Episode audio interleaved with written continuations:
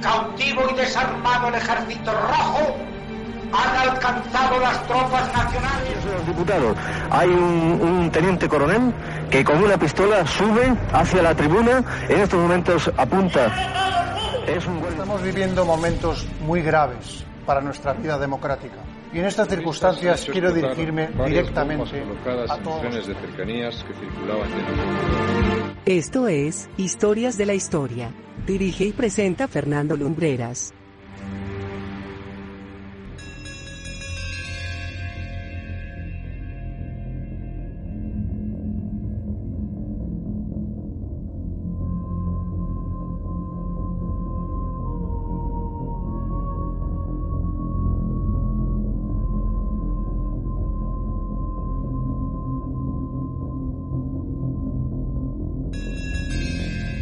Muy buenas noches amigos y bienvenidos una semana más a Historias de la Historia. Siempre es controvertido hablar de religión y no por la religión en sí misma, sino por las interpretaciones que todos podemos hacer sobre las creencias.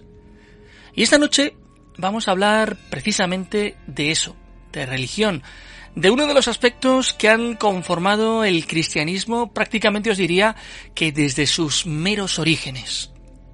Esta noche vamos a entrar de raíz en uno de los episodios más importantes de la cristiandad y del que poco se habla en las iglesias o en los colegios. Muchas de las conclusiones que se sacaron de él, de ellos diría, porque hubo dos, continúan utilizándose porque así se acordaron entonces, aunque hoy, con la lógica de la razón y las nuevas concepciones de la sociedad, hay aspectos que nos suenen desfasados, anárquicos, atemporales o incluso machistas. Esta noche, en Historias de la Historia, viajamos hasta el siglo IV de nuestra era para hablaros de los concilios de Nicea.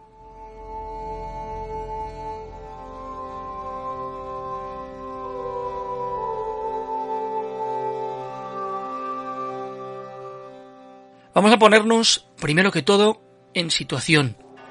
El emperador Constantino, en el año 313, había firmado el llamado Edicto de Milán, por el que convertía el cristianismo prácticamente en la religión oficial del Imperio Romano. Obviamente, Junto al cristianismo existían otros credos de origen pagano que habían coexistido junto a la religión católica antes de la Gran Orden Imperial y aunque muchos de los ciudadanos del imperio se sometieron a la nueva religión impuesta por el Estado, hubo otros que no lo hicieron.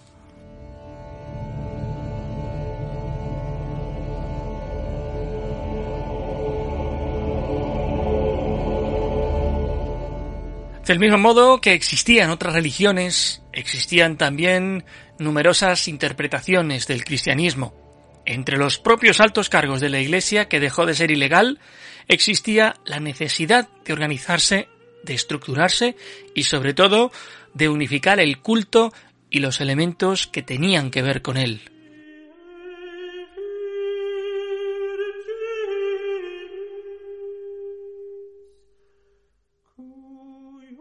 En el año 323, el emperador Constantino se enfrentó a Licinio, quien había firmado el Edicto de Milán junto a él. Era la prueba definitiva de que el cristianismo estaba lleno de interpretaciones de esa gran verdad con mayúsculas que se predicaba en los templos.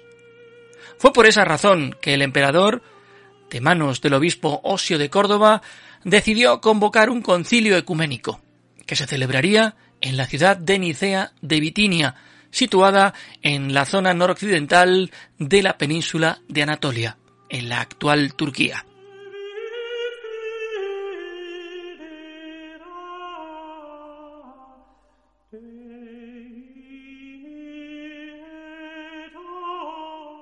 Así pues, el 20 de mayo del año 325 se encerraron en uno de los palacios que había en la ciudad y comenzaron a debatir. Y la primera cuestión que se puso sobre la mesa fue el tema del Padre y el Hijo, entendiéndose la naturaleza divina de Jesucristo como Hijo de Dios. Había religiosos que afirmaban que si Jesús había sido engendrado por Dios, que era eterno, no tenía principio, y otros que pensaban justo lo contrario. Por ahí aparecía el arrianismo, una escisión de la Iglesia que negaba categóricamente la Sagrada Trinidad del Padre, Hijo y Espíritu Santo. Hubo momentos en que los ánimos estuvieron muy, pero que muy caldeados.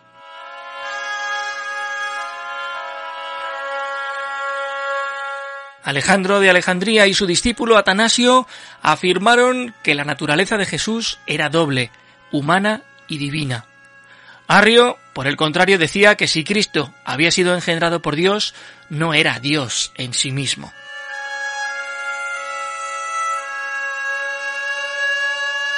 Entre los 250 y 300 obispos congregados, que no existe un número exacto de cuántos asistieron, Pronto hubo desde rencillas hasta cambios de opinión. Eusebio de Cesarea, por ejemplo, llegó a la ciudad siendo un firme defensor del arrianismo y cambió su credo justo al bando opuesto.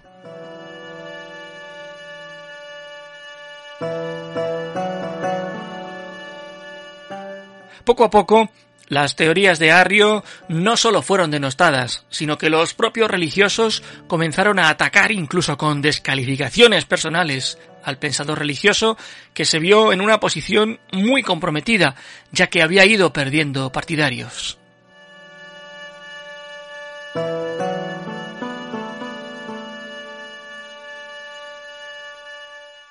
Tras un mes de concilio, los obispos se pusieron de acuerdo en el modo en que debía celebrarse la Pascua y en los libros que iban a conformar las Sagradas Escrituras. Los textos que no fueron aceptados se denominaron evangelios apócrifos y algunos más fueron declarados manifiestamente heréticos. La organización de la Pascua, la fiesta más importante de los católicos, también se organizó en aquella reunión.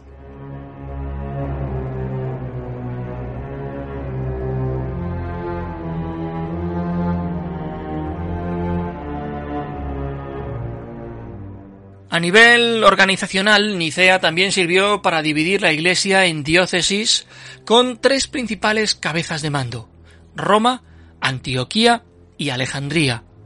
Más tarde, el poder y la influencia de Roma acabarían por eclipsar a las otras dos, pero eso, como suele decirse, es otra historia.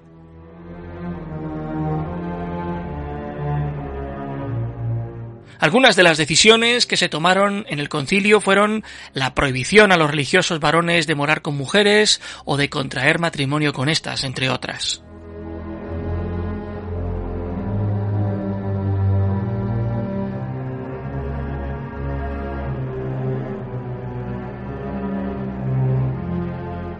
Constantino observaba con absoluto interés todo el evento y muy silencioso había abrazado el cristianismo tras derrotar a Magencio en el año 312, invocando al Dios de los cristianos, y creía ciegamente que esa encomienda le había dado la victoria. Sin embargo, no estaba bautizado. De hecho, el propio emperador no se bautizó hasta que estuvo prácticamente en el lecho de muerte, allá por el año 337.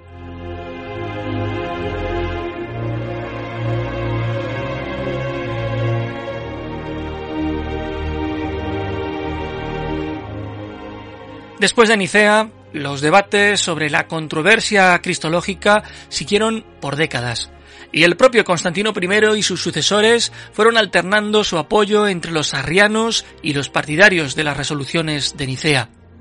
Finalmente, el emperador Teodosio estableció el credo del concilio de Nicea como la norma para su dominio y convocó el concilio de Constantinopla en el año 381 para aclarar la fórmula. Aquel concilio acordó que el Espíritu Santo era consustancial con Dios, Padre e Hijo, y empezó a perfilarse toda la doctrina trinitaria.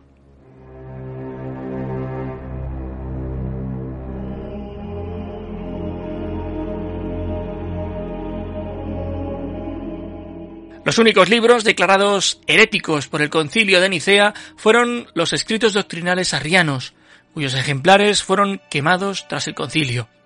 El emperador decretó pena capital para quien conservara dichos libros, pero no existe constancia de que se produjeran gran cantidad de muertes por ello.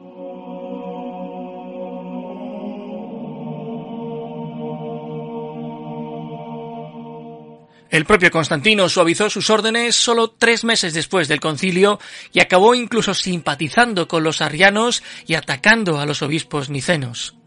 Arrio fue excomulgado por la Iglesia y exiliado por el emperador, pero no ejecutado. Y años más tarde sería readmitido según las presiones que recibía el emperador.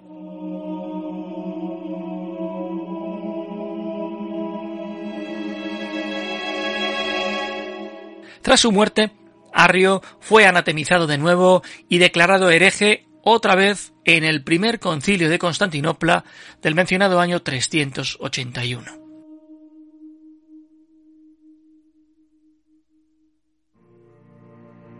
Los regímenes políticos sucesivos vacilarían entre apoyar el arrianismo y el cristianismo de Nicea, lo que contribuiría a que el debate se prolongara durante varias décadas. Sin embargo, grandes teólogos ganarían los corazones e intelectos de la gente, conduciendo al fin del arrianismo en el Oriente, aunque las tribus bárbaras de Europa que llegaron a las puertas del Imperio Romano en años sucesivos lo abrazarían para distinguirse de los cristianos de Fenicea nativos de las tierras que conquistaron.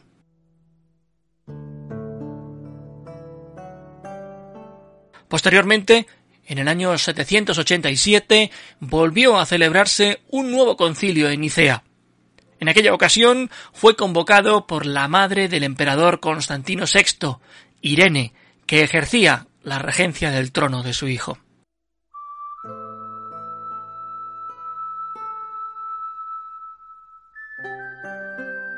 El concilio fue convocado a raíz de la controversia iconoclasta iniciada por el emperador León III Elisáurico en el año 726. Los iconoclastas negaban la legitimidad de las imágenes y su culto.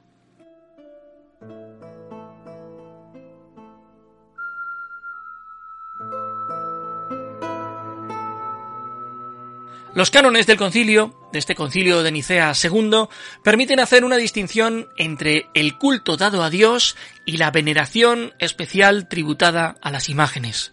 Así se evitaban ambos extremos igualmente presentes en la cultura oriental, la adoración de la imagen como si fuera Dios mismo y por otro lado la destrucción de éstas por miedo a la idolatría o por motivos de conveniencia y paz.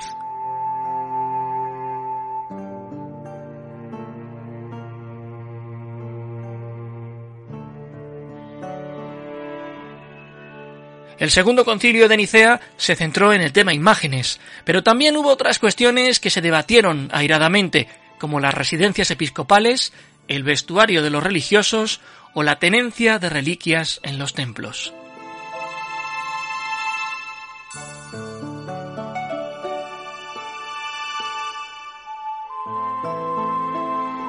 Como veis, Ambos concilios de Nicea sentaron las bases de lo que sería el cristianismo hasta el Renacimiento, en que se celebró el de Trento y sobre todo hasta el Concilio Vaticano I del año 1869.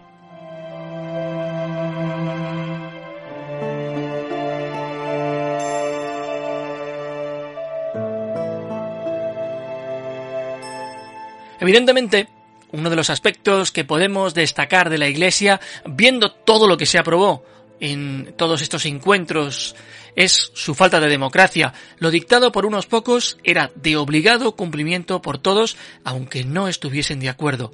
Y que sobre todo esta clase de reuniones muchas veces tenían la misión de mostrar a una iglesia homogénea, aunque no lo estuviera, frente a otras corrientes religiosas que amenazaban con imponerse, como el protestantismo o el mismísimo Islam en su tiempo.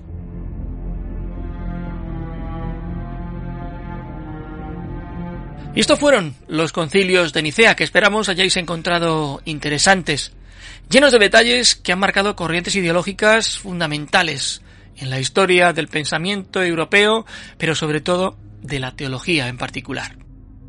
Y ahora, nuestro viaje por la historia continúa. Estás escuchando Historias de la Historia. Dirige y presenta Fernando Lumbreras. Hoy es viernes 4 de noviembre y es el Día Internacional de la UNESCO, la Organización de las Naciones Unidas para la Educación, la Ciencia y la Cultura. Organización cuya existencia tenemos que aplaudir por cuanto ampara, protege y extiende valores y conocimientos que redundan en nuestro avance como especie. Tal día como hoy del año 2007 se exponía al público por primera vez la momia de Tutankamón en Egipto. No así su sarcófago, que ya había sido mostrado mucho antes y que es una de las más icónicas representaciones del arte egipcio.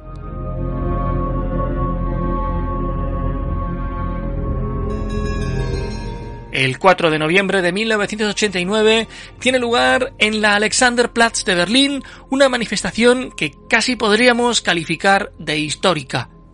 Los manifestantes siguieron concentrándose en días posteriores hasta que acabaron haciendo caer el muro, ese símbolo de la Guerra Fría en Europa.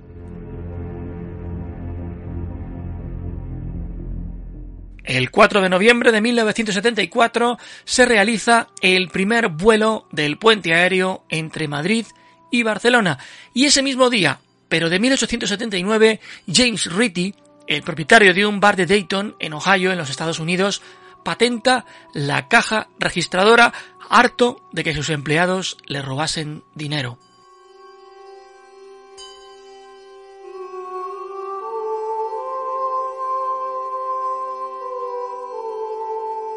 Paseos por la historia que esperamos os gusten. Como novedad de esta temporada hemos querido incluirlos. Y hemos alcanzado el final del programa de hoy, amigos. Una vez más os tenemos que dar las gracias por habernos acompañado y recordad que en el portal del programa en vivaradio.es tenéis todos los podcasts de los espacios que hemos emitido pues desde el primer día hasta este. Nosotros volvemos la semana que viene con una nueva historia, con una nueva aventura y una nueva crónica. Hasta entonces, como siempre decimos, gracias por la compañía, muy buenas noches y buena suerte.